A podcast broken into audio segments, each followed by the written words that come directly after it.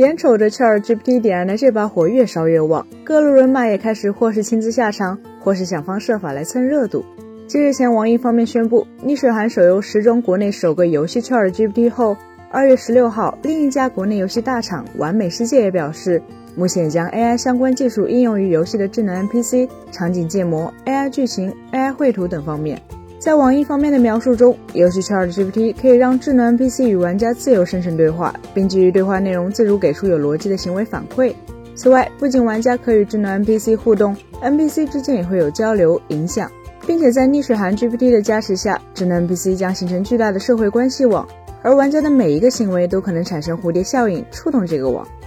完美世界方面的说法同样也不遑多让。在回答投资者的相关提问时，他们表示，梦幻新诛仙采用了智能 NPC 与 IK 技术，使得 NPC 具有丰富的微表情，可为玩家提供真实自然的交互体验。公司在研的仙侠题材 MMORPG 端游《诛仙世界》，创新性运用了全天候天气智能 AI 演算技术，实现了对雨、雪、大雾等天气的全局还原和细节处理，使得天气变化切实融入到玩家的游戏体验中。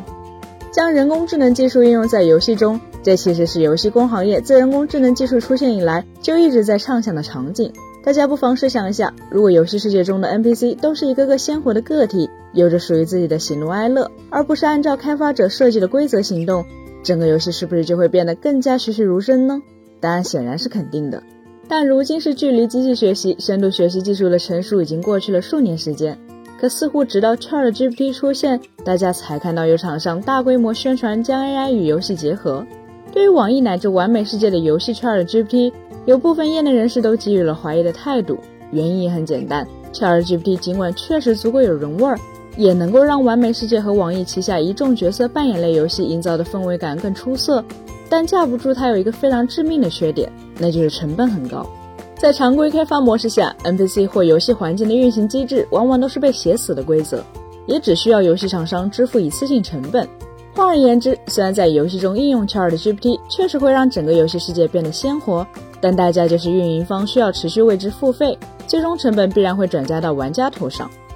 由于 ChatGPT 每一次生成内容都需要成本，即便集美分的单价看似不高，但结合数十万规模的用户群体以及极高频率的互动。成本无疑一下子就上来了。如果选择离线部署，想要拥有足够的算力，对玩家硬件的要求就会高得离谱，同样也有着巨大的风险。所以问题也就来到了：玩家是否会愿意为 NPC 更活灵活现去付费呢？可能绝大多数逆水寒手游《诛仙世界》的玩家都会给出否定的答案。原因很简单，这类 MMORPG 游戏强调的是在游戏舞台上玩家与玩家间的交互，而非玩家与游戏的交互。往往更看重游戏本身的会是单机游戏玩家，这也就意味着玩家很难去为不能直接影响与他人交互的功能付费。再说了，一个有血有肉的 NPC 虽然能够大幅度提升玩家的沉浸感，可对话越多，出错率可能就会越高，并且 NPC 的行为如果不符合游戏逻辑，还容易出戏。因此，目前相当多游戏行业的从业者对于 ChatGPT 的应用是持谨慎态度的。虽然现阶段 ChatGPT 可能不适合游戏。但人工智能技术在更底层的游戏开发上，其实已经处于大规模应用的状态。例如，用人工智能来代替游戏开发中音乐、游戏、美术等劳动密集型工种，也已经极为普遍。比如，育碧早在2017年就展示了借助 AI 技术自动生成动画的技术。又比如，用 AI 代替动作捕捉来生成人物的动作，不必再依靠人工一点点去制作状态树，也不用再录入单独的动画。其实这一点在育碧的《荣耀战魂》上就有明显的体现。每个角色都有一套独一无二的动作体系，依赖的就是 AI 技术。而 AI 在游戏中最典型的应用，应该就是机器人技术了。这一点，相信不少王者荣耀、和平精英玩家深有体会。